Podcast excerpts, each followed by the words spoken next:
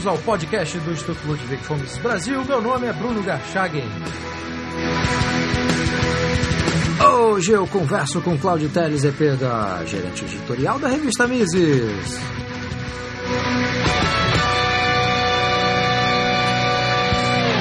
Seja muito bem-vindo, Cláudio. Obrigado, Bruno. Prazer estar aqui de novo com você.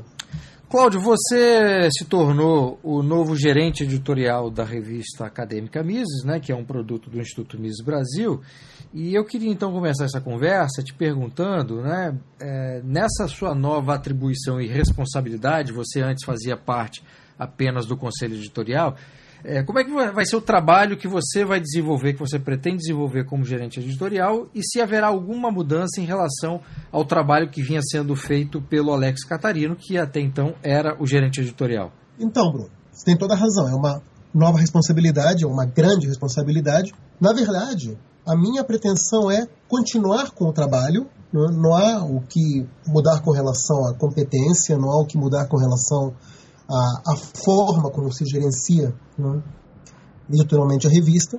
Continuamos fazendo a, a, a, montagem, por assim dizer, das, das sessões que compõem a revista, né, porque a revista Mises é uma revista que é científica, acadêmica, também é interdisciplinar, ela contempla não somente é, economia austríaca, mas também temas de filosofia e de direito.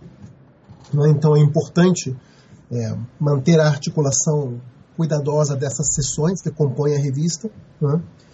E, é claro, a nossa, a nossa ideia é torná-la cada vez mais é, preponderante no meio acadêmico brasileiro e internacional. Né? Como uma publicação acadêmica que é voltada para introduzir nos debates né, reflexões sobre os autores da escola austríaca, a importância desses autores nos temas de filosofia, direito e economia, né, e divulgar cada vez mais essa produção. Então eu não creio que haverá grandes mudanças na condução, na condução editorial da revista. Né? Isso nós teremos sim algumas novidades com relação a formato. É, uma novidade é o site da revista que já passou por uma primeira reformulação. Temos neste momento já um site inicialmente estático, né? mas em breve teremos um, um site com novas funcionalidades. Né? Para facilitar inclusive a interação com autores, com bibliotecários, né, com contribuidores em geral. E, bom, é isso. Eu acho que, respondendo a sua pergunta, de fato não vejo grandes mudanças, porém, sim, vamos dinamizar um pouco mais né, o, o papel da revista Mises no meio acadêmico.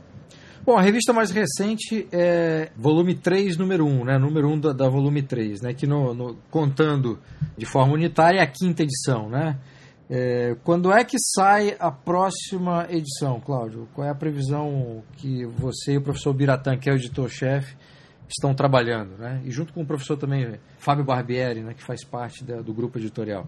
Então, é, essa volume 3, número 1, que é, nós chamamos carinhosamente de Mise 5, né, é, será lançada ainda este mês. A nossa previsão de lançamento é por volta do dia 23 de setembro em São Paulo. A partir daí, a próxima, que seria a Mise 6 ou volume 3, número 2, seria lançada em novembro. Provavelmente antes do dia 20 de novembro. Tá, então a Mise 5 será lançada ainda em setembro, né? Agora neste ainda mês de setembro, setembro, e a ideia é lançar a Mise 6 no fim do ano, desse ano. No fim do ano. Já para a Mise 6 teremos o site funcionando com todas as suas novas funcionalidades.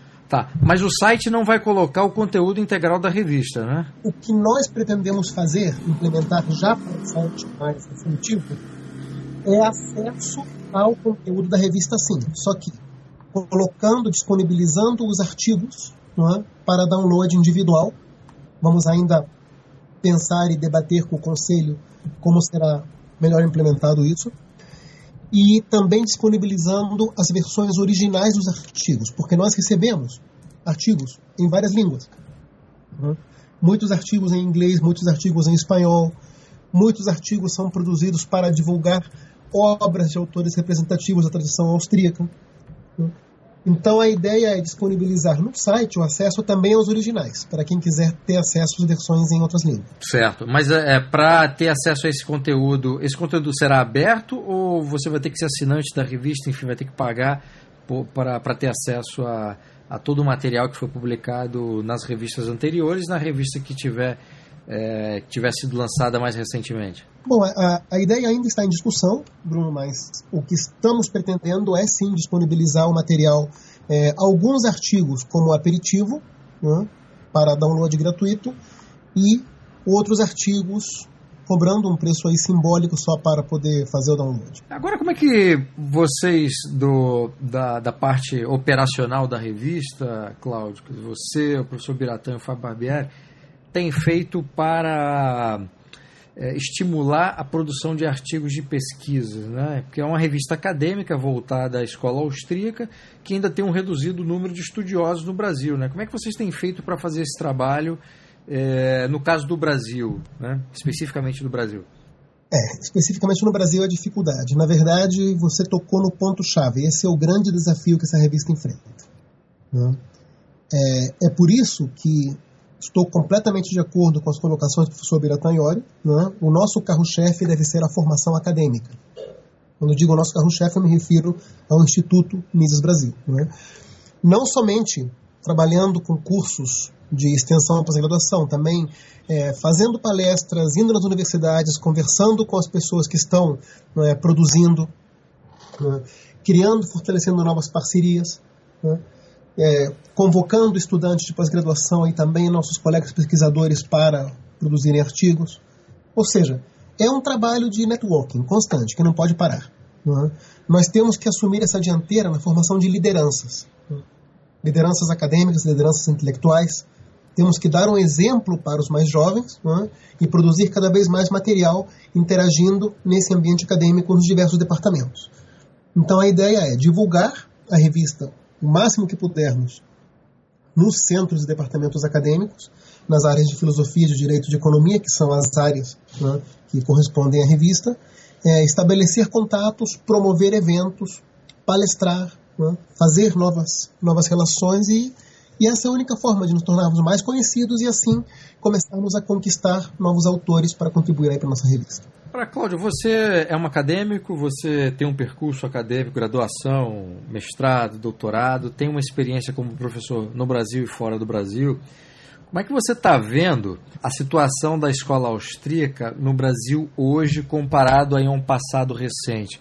Você acha que mesmo aquelas pessoas que não conhecem ou, ou têm uma certa rejeição em relação à escola austríaca, essas pessoas estão mais abertas ou uma parcela dessas pessoas está está mais aberta a conhecer ou ainda o ambiente acadêmico ainda está muito fechado e longe daquilo que a gente espera como sendo um primeiro passo para inserir o debate sobre a escola austríaca e os estudos da escola austríaca dentro da universidade brasileira? Na minha percepção, Bruno, em comparação com o passado recente, sem dúvida estamos muito melhor.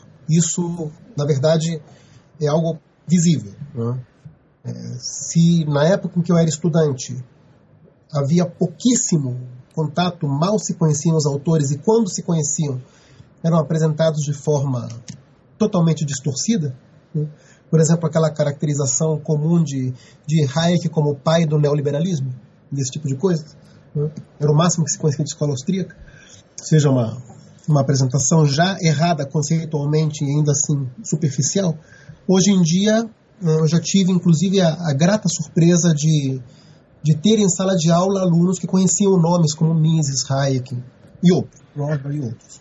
Mesmo assim, eu vejo que grande parte da resistência que esta corrente de investigação de produção acadêmica enfrenta, especialmente no Brasil, né? eu não sei muito bem como isso funciona em outros lugares, mas especialmente no Brasil, é a associação da escola austríaca a movimentos de índole ideológica. É? é? É, fato que pensamento austríaco está associado ao liberalismo. Porém, devemos ter em mente que o liberalismo pode ser trabalhado ideologicamente ou academicamente. E o principal da escola austríaca é que ela contribui para entender melhor fenômenos econômicos, fenômenos sociais, né? fenômenos de naturezas mais abrangentes. Não é para ser uma coisa é, de militância, de panfletagem. Como as pessoas costumam associar os autores austríacos à militância ideológica, isso gera uma certa resistência de parte do meio acadêmico. Só que o que temos que deixar claro é, estamos aqui colocando um debate, levantando problemas a serem discutidos. Não queremos que as nossas contribuições à revista venham somente de pessoas que são adeptas ou que concordam, por assim dizer, com todo o conteúdo ideacional da escola austríaca. Estamos abertos justamente a, a críticas, a posturas antagônicas, a pessoas que têm observações a fazer, porque é só assim que ganha o conhecimento. E para mim, como acadêmico, isso é o primordial. Avançar o conhecimento, avançar a informação. Cláudio, você participou recentemente de um evento na Argentina, né, que é a Conferência de Escola Austríaca, que é realizada em Rosário todo ano.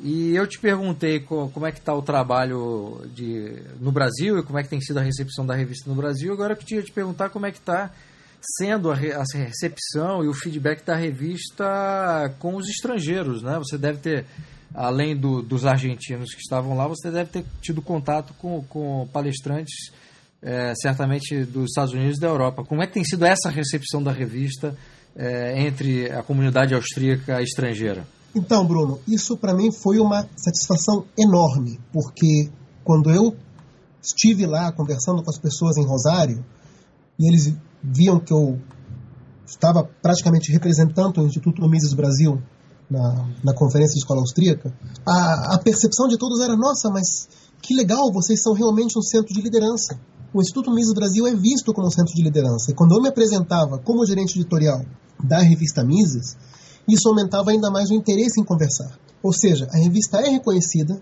a revista é tida como uma publicação, como um espaço para crescer na, na difusão das, das ideias da produção acadêmica, né? não somente no âmbito nacional, mas também internacional.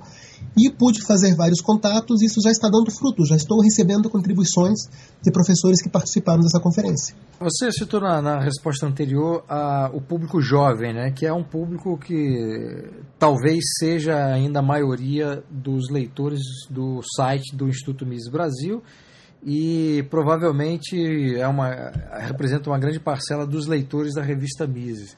De que forma, Cláudio, que a revista pode inspirar esse público jovem que acompanha o Instituto Miss Brasil e esse público jovem que hoje está entrando na, na universidade ou, ou ainda é estudante né, de alguma graduação, de que forma inspirá-los para depois, é, posteriormente, esses jovens possam se tornar colaboradores escrevendo artigos científicos para a revista? Considero que o melhor caminho para inspirar um jovem é através da honestidade intelectual. Ou seja, o material que a revista traz para o jovem é diferente de um artigo de opinião, onde, é claro, nós sabemos muito bem isso. No artigo de opinião, o autor do artigo é totalmente responsável por suas ideias. Então, o artigo de opinião está aí para quem concorda vai bater palmas, quem discorda vai entrar na briga com o autor ou com outros comentadores, assim por diante.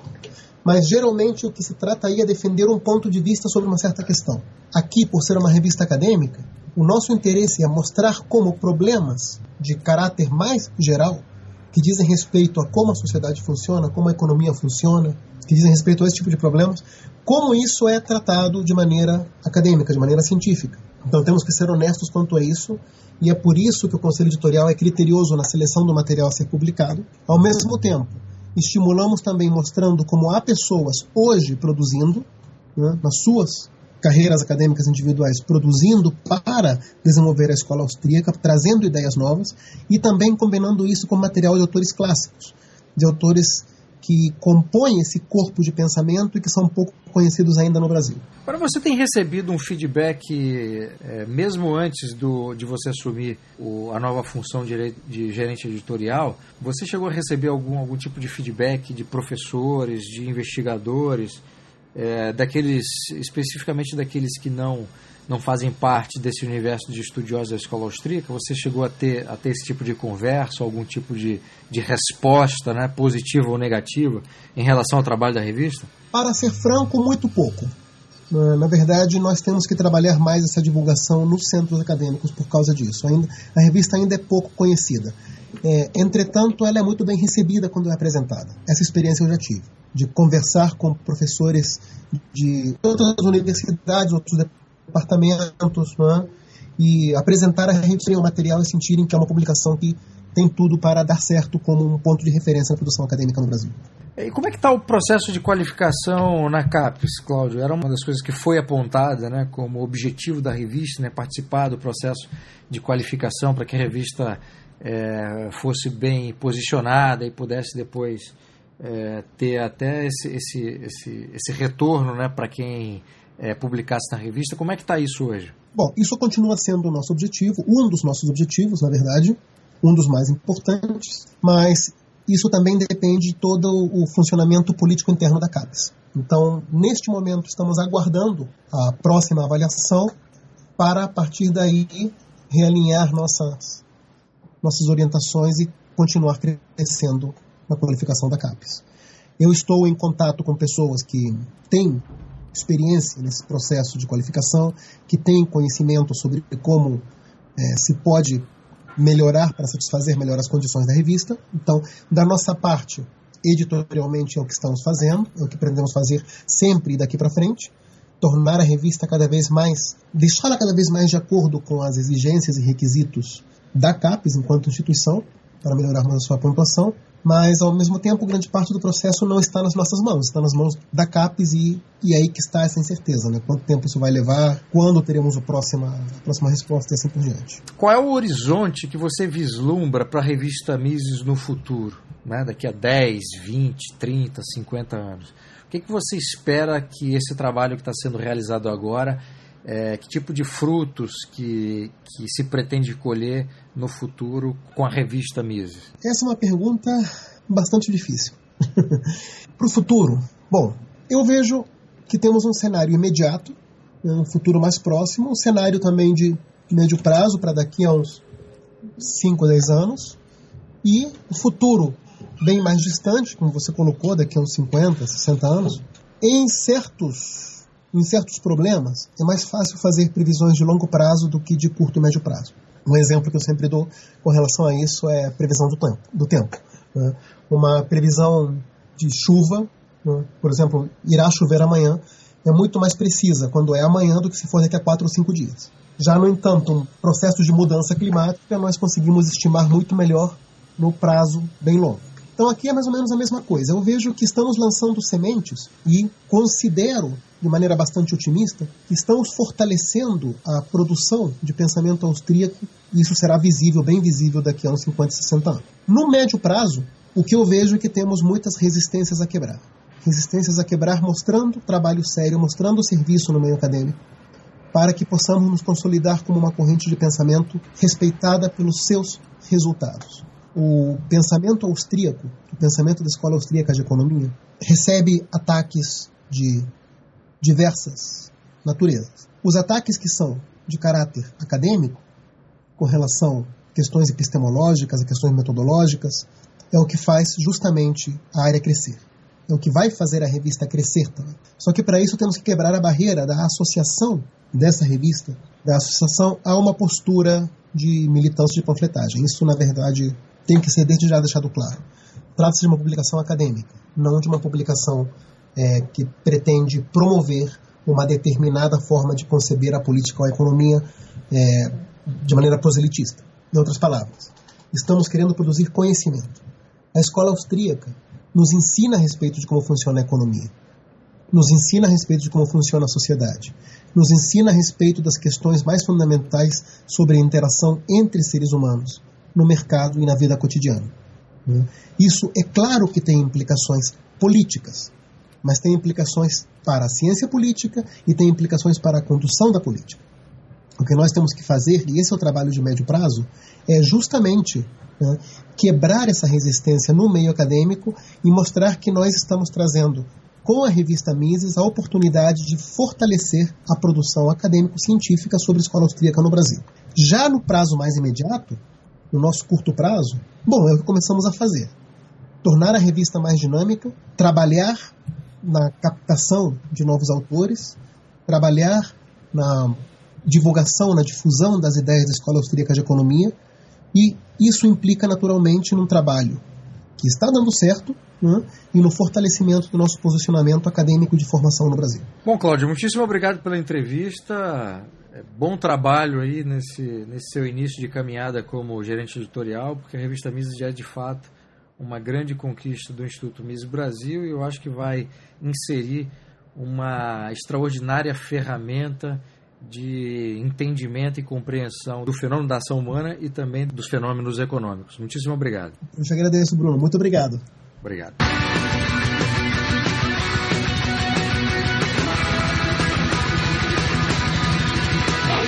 Este foi o podcast do Instituto Ludwig Gomes Brasil. Meu nome é Bruno Garchagen.